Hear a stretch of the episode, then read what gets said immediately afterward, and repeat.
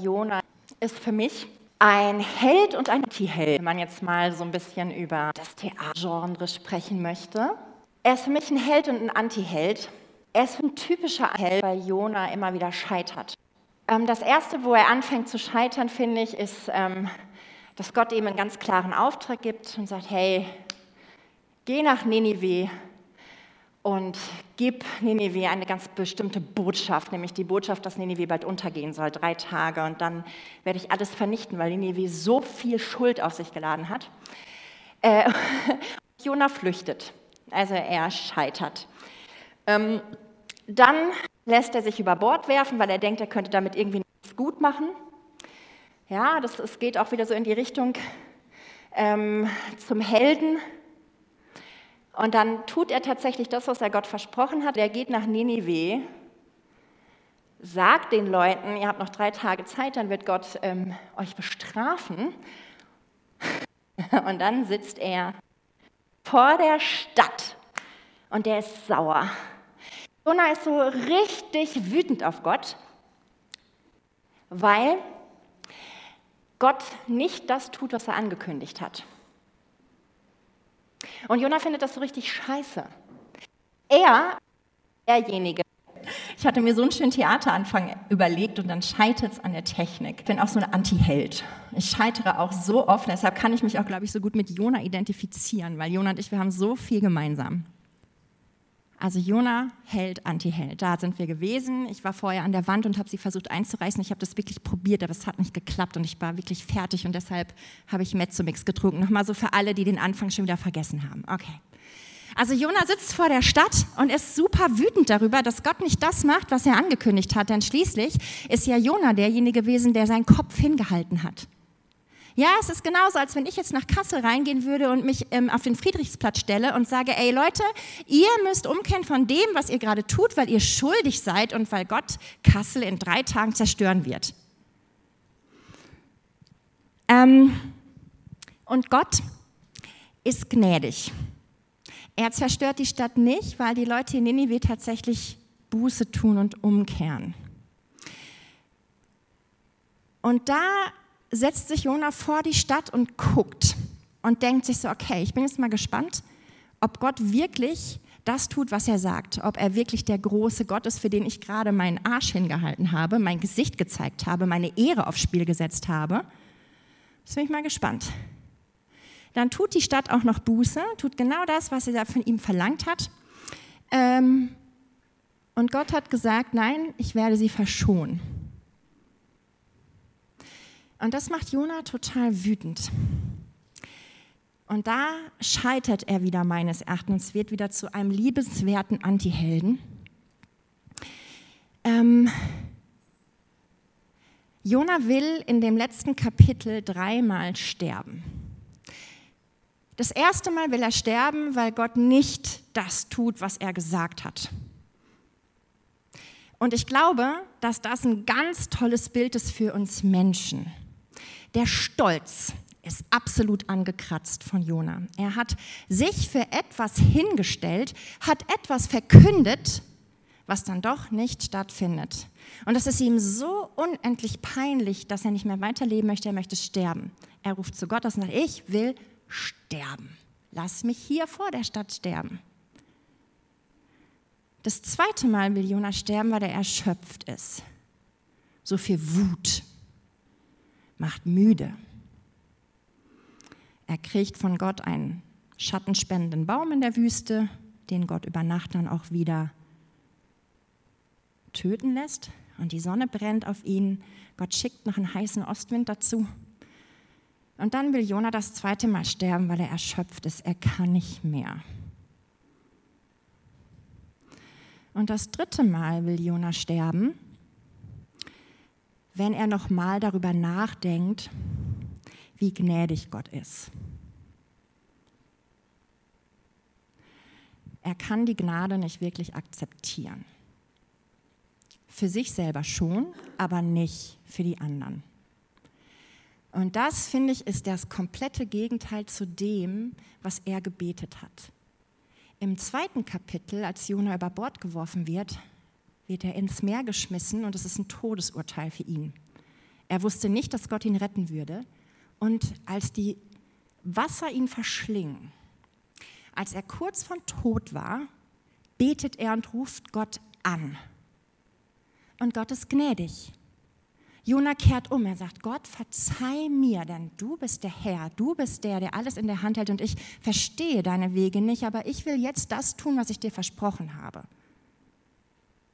Und Gott ist gnädig. Jona geht nach Ninive, sagt den Leuten, hey, tut Buße, kehrt um von dem, was ihr tut. Sie tun es und Gott ist gnädig, aber Jona nicht weil sein Stolz verletzt ist, weil er es nicht versteht, wie Gott immer wieder gnädig sein kann, wenn so viel schlimme Dinge passieren. Und es macht ihn so wütend, dass er sterben will. Und ich weiß nicht, ob ihr das schon mal hattet. Ich kenne das.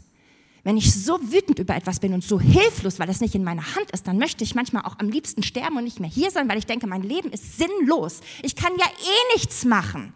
Es kommt ja nicht auf mich an dann möchte ich lieber sterben, als weiterzuleben. Und genau da ist Jona an diesem Punkt. Er hat keinen Bock mehr. Und da wird er wieder für mich zum Helden. Die ganze Zeit, egal was Jona macht, vom ersten Kapitel bis zu diesem letzten vierten Kapitel, ist Jona in einer ganz engen und lebendigen Beziehung mit Gott. Und das finde ich ist sowas von vorbildlich. Jona scheitert, indem er nicht nach Ninive gehen möchte, er reist aus. Aber er tut es in dem Wissen, und das sagt er auch noch zu Gott, Gott, also ich werde jetzt nicht das tun, was du mir gesagt hast, und ich weiß auch, dass du weißt, dass ich das nicht tun werde, aber ich mache es trotzdem nicht. Total ehrlich. Das ist wie, wenn man, was wir eben gerade gesungen haben, man ist zu Hause. Nur zu Hause kann man sich so einen Mist erlauben mit den Eltern. Man kann ihnen gleichzeitig sagen, Mama, kannst du mich bitte ins Bett bringen und einen Kuss geben? Und in zwei Sekunden später so, du bist so scheiße, mach jetzt die Tür zu, geh raus. Genau so kann man sich mit Gott auch verhalten. Und das, finde ich, macht Jona für mich zum Vorbild und zum Helden.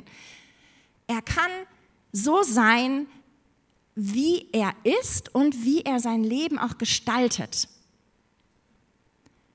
Die tiefste Tiefe, die er erlebt hat, auch da nimmt er Gott mit rein. Da ruft er Gott wieder um Hilfe an. Im dritten Kapitel, ich glaube nicht, dass Jona da ganz alleine als Superstar steht und sich total toll fühlt. Er wird da mit Gott durch Ninive gegangen sein, mit dem Wissen, dass Gott da ist. Und jetzt ist Jona wütend und will wieder sterben, obwohl ihm Gott gerade ein paar Tage vorher das Leben geschenkt hat. Und auch das sagt er Gott. Und das finde ich so beeindruckend an Jona, an diesem ganzen Buch. Ob es jetzt wahr ist oder nicht, wir wissen es nicht. Es ist wahrscheinlich eher eine prophetische Erzählung. Aber das, finde ich, das zeugt irgendwie von der tiefen Sehnsucht, die Gott immer wieder durch sein Wort an uns weitergeben will, dass er sagt, hey, ich will alles von dir. Ich will deine Versprechen. Ich will dein Scheitern. Und ich will deine Ehrlichkeit. Und es ist jetzt so einfach, das zu sagen. Aber wenn wir wirklich scheitern, wenn wir wirklich wegrennen, wenn wir wirklich innerlich oder im Körper den Tod gespürt haben, aufgeben, dann ist das gar nicht mehr so einfach seinen Stolz in Demut umzuwandeln und zu sagen, Gott, ich bringe alles vor dich, alles. Auch die Wut und auch mein Wunsch zu sterben. Und das ist ein langer Weg. Und da kommt Gott ins Spiel als Regisseur. Und ich meine nicht als Regisseur, der alles wie so ein Uhrwerk ineinander vorbereitet hat, sondern für mich ist ein guter Regisseur jemand, der sagt, hey, was immer aus diesem Theaterstück wird, ich trage die Verantwortung. Aber wenn wir dieses Theaterstück proben, gebe ich euch Räume, wie ihr euch in euren Rollen gestalten wollt. Und diese Räume eröffne ich euch. Da das ist für mich ein guter Regisseur, mit dem ich arbeiten will als Schauspielerin und bei dem ich wachsen kann mit meinen Talenten und bei dem ich auch mal scheitern kann, weil vielleicht etwas nicht so klappt, wie ich mir das auf der Bühne vorstelle. Das ist der zweite Part in Jona. Gott ist die ganze Zeit so im Hintergrund da und er öffnet immer wieder neue Räume und immer wieder neue Lebendigkeiten, an denen Jona wachsen darf. Und so ganz am Ende, drittes Kapitel und auch noch im vierten Kapitel, da kommt dann noch ein Protagonist mit hinein. Und das sind die Leute in Ninive, die Buße tun, die genau das tun, was Gott von ihnen möchte und die somit der Welt zeigen, hey, wenn du umkehrst, dann kannst du Gnade erfahren. Und das ist eigentlich, was über dem ganzen Buch Jona steht und wo es auch am Ende wieder zusammengeführt wird. Es ist Gnade und es ist Buße. Und Buße kommt aus dem hebräischen Wort Schub.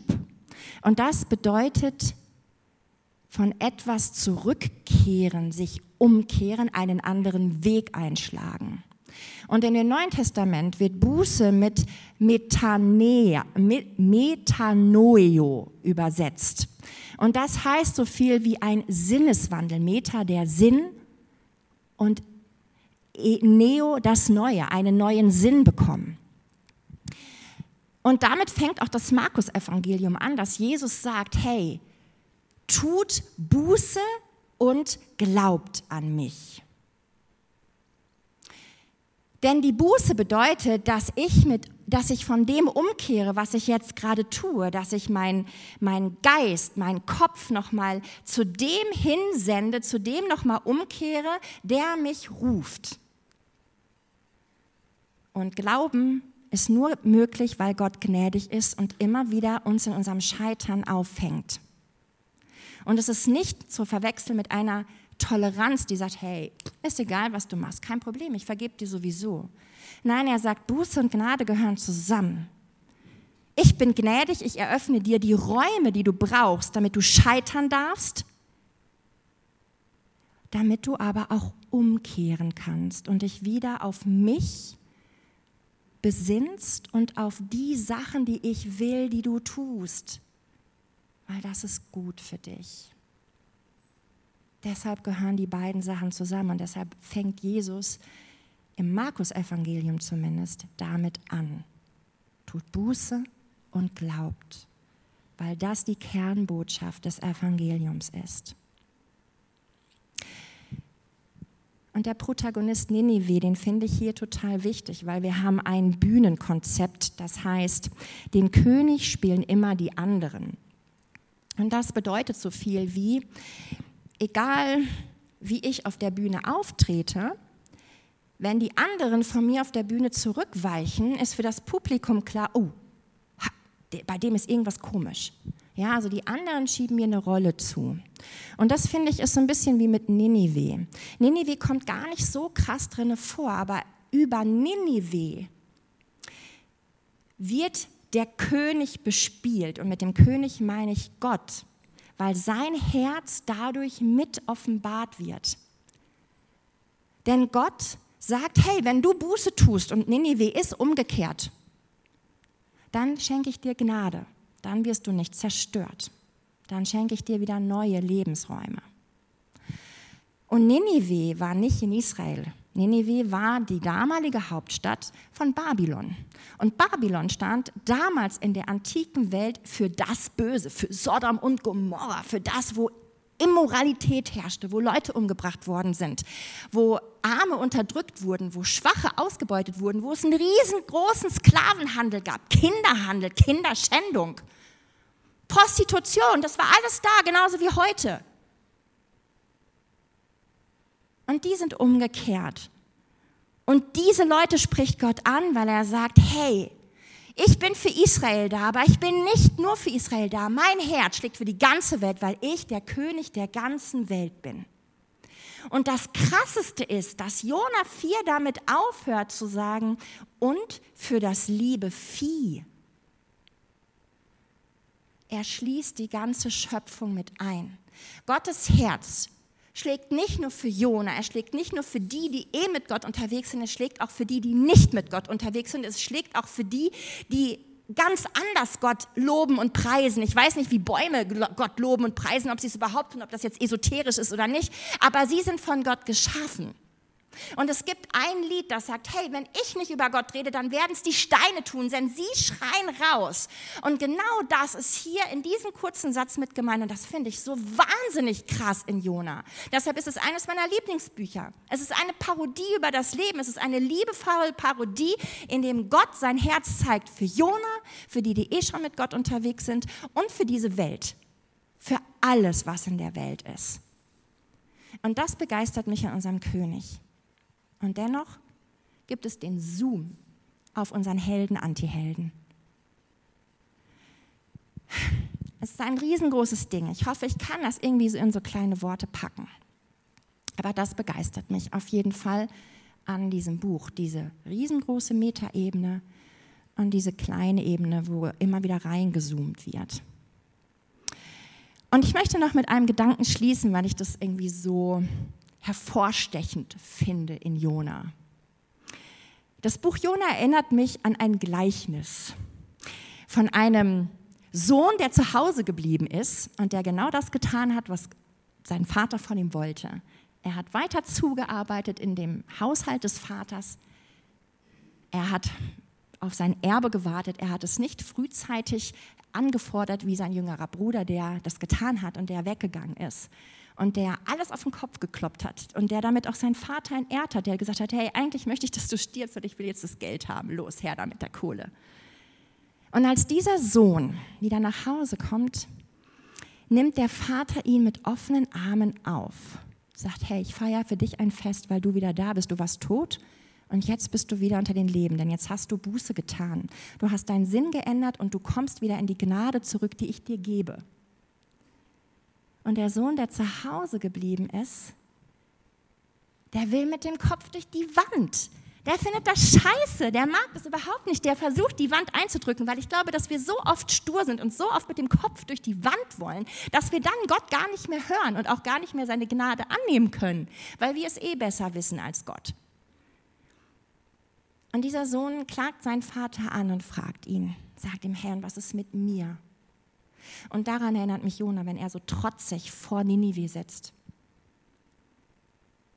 und nicht versteht, wie das Vaterherz leidet, der die Welt geschaffen hat, die Natur und der jedem Menschen, gewollt oder nicht gewollt, seinen Segen gibt, wenn dieser Mensch empfangen wird. Jona weiß nicht, wie das Vaterherz blutet, wenn keine Buße geschieht. Deshalb ist er sauer, trotzig und eine kleine Drama Queen, die da sitzt und mit Gott hadert. Und dennoch geht er nicht. Er steigt nicht aus aus diesem Glaubensding. Er richtet es an die richtige Adresse. Sagt, ey, ich bin so sauer auf dich, wir sterben. Du checkst es nicht, Gott, ich check es total und weil du es nicht checkst, aber ich nichts dagegen machen kann, werde ich sterben. Ich denke nicht, dass Jona an dem Tag gestorben ist. Ich glaube, dass die Antwort, die Gott ihm gegeben hat, hey, mein lieber Jona, Ninive ist umgekehrt. Die Menschen, die dort drinnen leben, manche wissen noch nicht mal, was rechts und links bedeutet. Und das Vieh, was in Ninive ist, die hatten einen Sinneswandel und sind zu mir zurückgekehrt. Wie könnte ich sie dafür bestrafen? Denn meine Gnade gilt.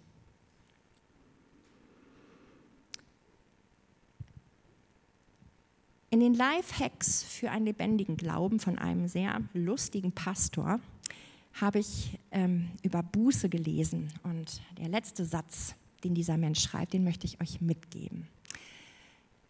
Und er sagt, ähm, wenn man so unter Christen zusammen redet und dann wird manchmal so gefragt, hey, können wir was für dich beten?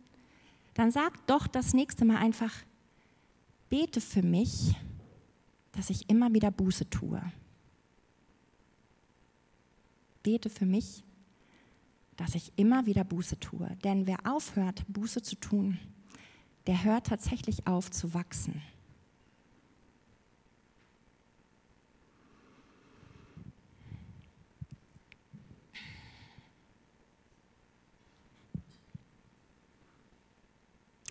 Ja, Vater, du bist so gnädig. Du bist so gnädig mit unseren Erfolgen, weil du uns Räume gibst zum Leben und zum Wachsen. Und du bist so gnädig mit unserem Scheitern,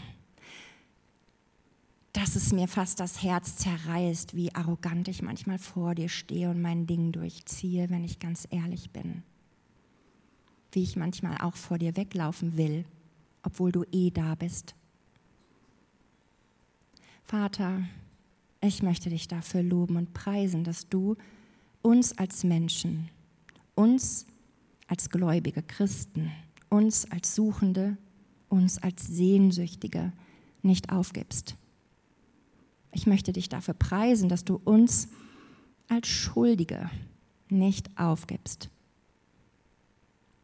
Ich danke dir, dass dein Herz so groß ist, dass wir umkehren dürfen und dass wir durch deinen Heiligen Geist einen neuen Sinn, ein neues Denken in uns erkennen können, das uns immer wieder auf deine Wege führt, das zu dir zurückführt, dass wir uns irgendwann selber im Spiegel angucken können und erhobenen Hauptes auch vor deinen Thron treten können.